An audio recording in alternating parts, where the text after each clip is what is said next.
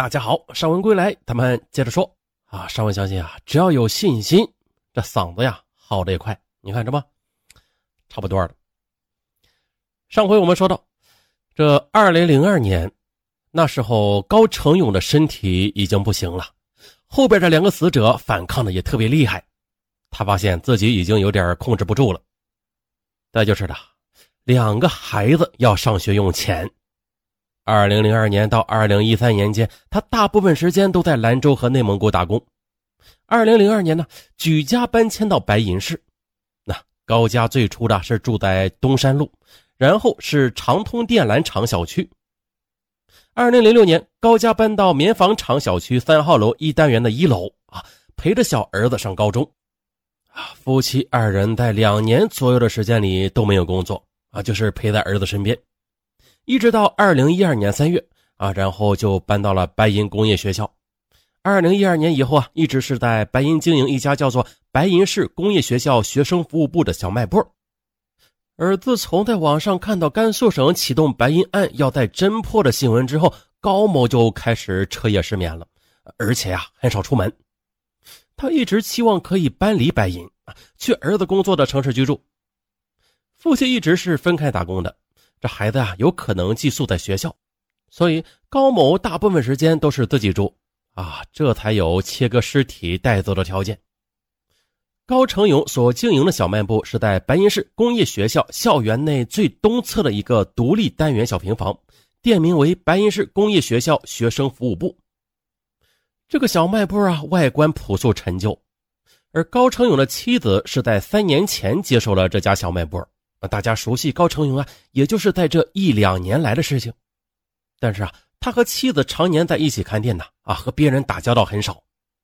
知情人说，当时啊，网上公布他的照片时，我根本就没有想到是他的啊。从相貌上看，他根本不像是杀人犯的，就像是那种再普通不过的人了。再就是的，校门口一位超市老板是比较熟悉高成勇的。嗯，由于高成勇是在学校的小卖部，不能售烟，于是啊，高成勇就到我的店里来买烟。平时啊，就买五元钱的白沙，然后就在一起聊聊做生意的事情。啊，不会多聊，都是随便聊几句就走了。平时这个人看起来啊，嗯，忠厚老实，话也比较少，和平常人一样。可他就是作案人，哎呦，这真让我们没有想到。啊，工业学校现在已经不准外人靠近小卖部了，而且啊，小卖部现在已经上了锁。再就是学生们在谈到对高成勇的印象时，纷纷都表示啊，他基本上不爱说话，闷着呢，啊，看起来老实巴交的，不像是那么凶狠的人呀。啊，要不说嘛，人不可貌相。那白银坊间一度传闻，凶手专杀红衣女子。哎呀，这让白银市的女性对红色衣服开始恐惧了。可是对于红色，那高成勇最好的同学张建武始终是没有印象的。他说的：“小的时候吧，他沉默寡言啊，长大了还是不爱说话，呃，也没有留意他对红色有过何种情节呀。”不过的，这邻居高俊伟倒是想起了一件事在高成勇的影集中，夹着一个女性穿红色衣服的照片。我问过他的，他说是亲戚。后来高俊伟也曾经证实过，照片上的红衣女子确实是高成勇的亲戚。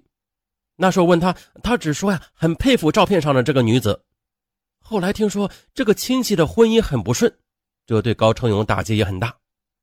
高俊伟说，到底是不是因为这个导致他专杀红衣女子？哎，这还真不好说。高俊文的印象是，那时候高成勇经常出门，回来之后就给我发烟抽，还在晚饭后啊给大家讲述白银市区又发生了什么样的杀人案呢？把哪里割了等等。当时啊，我们还纳闷啊，他怎么这么清楚啊？可谁也没想到啊，是他干的。那就是了。高勇也曾经听说过高成勇讲述过白银市杀人狂魔的故事，但直到二零一六年八月二十七日的那个下午，高勇终于知道。高成勇讲的故事的主人公啊，竟然是他自己。村民们按照时间推算的，高成勇作案是在他结婚之后。那些年里，他一直是在家里务农，还种过大棚。那时候啊，他家光阴不是很好，可以说同村吧，几个关系好一点的之间，呃，高成勇是最穷的一个，但是他饭量大，干起活来呀也有力气。啊，吃牛肉面那么大的碗儿啊，他就是就着当地的酸烂肉，一顿能吃满满两大碗。从小玩到大，他一直都是个稳当人。要不是网上有照片，我死活都不相信是他做的案，真的是想不通。那张建武一直都是重复着之前的记忆，但是最后留在脑海里的依然还是震惊。每次到青城老家，张建武家是高成勇铁定要去的，哪怕只有几分钟。这两人聊天啊，总是要相互的调侃一会儿。今年最早见到高成勇是在五一放假那天，天晚了。高成勇夫妻来了，可刚进门啊，高成勇就喊道：“饿死了，赶紧做饭吧。”张建武清晰的记得，那天妻子做的是臊子面，高成勇吃的也是满头大汗。啊，再说被抓之后，高成勇事无巨细的回忆起每一个案件的细节，他几乎没有什么表情，即便是在陈述最惨烈作案过程时，这语气也听不出起伏。他至今也未表露对死者及其家属的歉意。以下是王阳警官的部分自述：白云作案十起，包头作案一起，二十多年了，十一起案子的作案时间，高成勇都记得很清楚。被抓捕之后的当晚，高成勇是有点激动的，他想死啊！头撞到审讯椅上，砰的一下，额头缝了两针。自杀无望。他迅速平静下来。我做了二十多年的刑警，当嫌疑人被放到铁凳子上时，第一反应往往是抵赖，或是答非所问。可高成勇不，你问什么，他说什么，平静的简直让人害怕。他说话慢悠悠的，但是却出乎意料的什么都说了。杀人了吗？杀了，在哪杀的？白银十个，包头一个。现在的报道啊，都说白银九起案子包头做了两起，实际上是他交代的是白银有十起。那内蒙古同期有五起案子的，有条件并案的是一起，手法很类似。他自己招供呢，也是只有一起。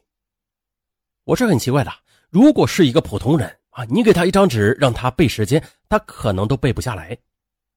但是呢啊，二十多年了，这十起案子的作案时间，高成勇都记得非常清楚，甚至啊能够具体到几点几分。我们便考虑啊，他可能有日记什么的，但是啊，在他家里都没有找着。于是啊，我怀疑他平常一个人待着的时候，可能在回想每一起案子给他带来的哪种快感。那杀完人之后，晚上回去至少心里有点恐惧感吧。他没有。高成勇对他杀死的那十一个人一点愧疚都没有，说起来啊，还是那么的轻松。嗯，他杀了那么多人，到目前为止一句道歉都没有。我们见的人多了，你想象不到他的那种冷静，人过分冷静了，甚至已经是一种机械性的麻木，纯粹的属于杀人取乐。只有一次，他问。我这事儿能不能牵扯到我那两个孩子呀？我寻思的，你杀人家孩子的时候，咋就没想到这些呢？有传言说啊，还有未遂的案子，有媒体采访了部分的幸存者，但是高成勇啊，至今还未交代任何的未遂案件。现在外头的传言，警方并未认定。二零零二年，白银也开始大规模打指纹，他知道这个事情，就躲了出去。他是不是真心害怕？我不知道啊，但是我感觉到高成勇已经麻木了。他甚至还评价过一位刑警：“印堂发亮，前途无量。”哎呀，这把人家气了没招。现在呢，看守所专门的派了个老干警，一天二十四小时陪着高成勇。他吃得好，睡得香，睡得不舒服啊，还提要求。他是个死刑犯，戴着脚铐、手铐连着的。那左腿和右腿之间还挂着链子，他说啊自己有点腰间盘突出，睡得不舒服。我寻思啊，你都到这个程度了，杀了那么多人，还要吃得饱睡得好，可笑了啊！啊，可想而知，这人心理状态到底是什么样的呀？我感觉高成勇这个人已经麻木了，啊，没有表情。他饭量大呀，吃完饭第一件事就是抽烟，一天能抽一包多。问他跟儿子联系不？他说不联系。问为什么不联系啊？他不说。问跟老婆怎么样啊？他说啊，就那么回事。怎么回事又不说。高成勇称自己愿意赔偿，但是没有这个能力。呃，他呢愿意用器官来捐赠，啊，这就是后话了。咱们再来说一下传说中的未遂案。在二零零一年的春节期间呢，一个厂区的下夜班的女工回家的时候，尾随了一个男的。当他开门进去的时候，男的紧接着就推女工进屋。因为当时这个系列案子被传说的很厉害，所以这个女工当时怀疑。这个人会不会就是系列强奸杀人案的嫌犯呢？她反应相当敏捷啊，一转身就把这个男人给推出去了，把门关上了。惊魂未定的女工深吸了几口气，此时空气对她来说仿佛是凝固住了一样，她感到非常紧张。可正在惶恐的时候，突然又发现了窗口出现了这个人的人头，还在冲着她笑，她更加害怕了。天哪！作案未遂的男子不仅没有立即逃离，反而出现在窗外，这可吓坏了女工。惊魂未定中的她迅速拨打了丈夫的电话。很快的，她的丈夫赶回了家。然而的，接下来发生的一幕让她夫妻二人至今都难以忘却。就在她丈夫回来了以后，他们夫妻二人又发现男子在窗户出现，还在笑。大家想想当时的情景吧。呃，第二次出现在窗户外的头像，使得现场的气氛紧张到了极点。恐惧的夫妻二人迅速拨打了报警电话，警察几分钟内就赶到了现场。当他们讲清楚这个人的特征之后，民警们反应过来了。刚才接报的时候，赶到现场的时候，这路上恰巧就碰到了类似这样的一个人。可是，他们三个人一起在周边找了将近一天多时间，再也没有发现过这个人。啊！赶赴事发现场的警察与逃脱的犯罪嫌疑人擦肩而过，这个镜头似乎只能发生在影视剧中啊。可是啊，如今呢，真实上演了。遗憾的是啊，尽管当时警方是出动了大量的警力，对案发周边进行了拉网式的排查，但是仍旧没有再次发现犯罪嫌疑人的行踪。一直到了二零一六年。借助新型 DNA 的检测技术，白银市警方确认了高成勇有重大嫌疑。同年八月二十六日，警方在白银市工业学校的一个小卖部内将高成勇给抓获。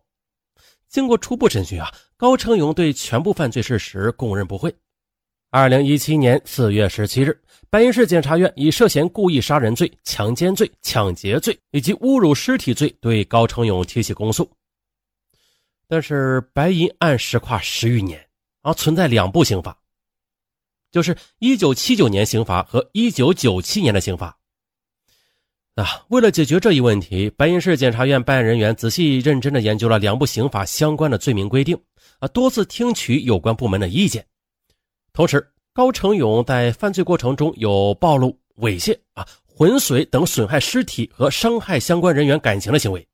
白银市检察院几次开会研究之后啊，在公安机关认定的涉嫌故意杀人罪、强奸罪和抢劫罪三项罪名的基础上，增加了一项侮辱尸体罪。在提审中呢，高成勇特意叮嘱检察院啊，不要让媒体打搅他的家人，在报道中啊，也不要出现他家人的名字。尽管高成勇表现出惦念照顾家人的情绪啊，但是呢，他至今都会表露出对被害人及其家属的歉意。你呢？永远猜不到高成勇内心在想着什么。三年前，高成勇与妻子在白银一所中专学校开小卖部，在此蛰伏三年。周围人对高成勇的评价多是文文静静，不爱说话。除此之外吧，人们也没有说出更多的与高成勇连环杀人形象贴合的过往。曾经有网友留过一段话啊，让人不寒而栗，内容如下。刚才看上面文章的时候，我就一直很好奇一件事儿就是，他获取的胜利品。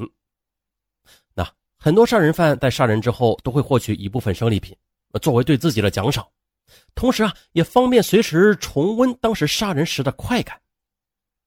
比如呢，《沉默的羔羊》里，水牛比尔获取女性的皮肤，是为了做成一件衣服，让自己脱变成女人。还有一些案子会割掉女性的生殖器官，那这也是和凶手童年对女性的性认识有关，啊，可能是怨恨、愤怒、肮脏等等。所以在这个案子里啊，我注意观察了一下，他不是对每个被害者都割的，有的是选择了耳朵至头皮处，有的选择了后背，有的是乳房，而最让我不解的是，就是双手。他甚至两次割去了受害者的双手，这让我很奇怪的。但是在后来的报道里，我却看到这样一个细节：在同学邻居的眼里，他性格内向，但是却有一个和他性格不太相符的爱好，那就是跳舞。大家不妨仔细想想，被割的这些位置。正好是一个男性和一个女性跳舞时会触摸或者窥视的位置，后背、前胸，还有近在眼帘的耳垂、发丝，尤其是握着的双手。一个男人在深夜里握着两只手跳舞的样子，慢慢的浮现在了大家的脑海中，挥之。不去。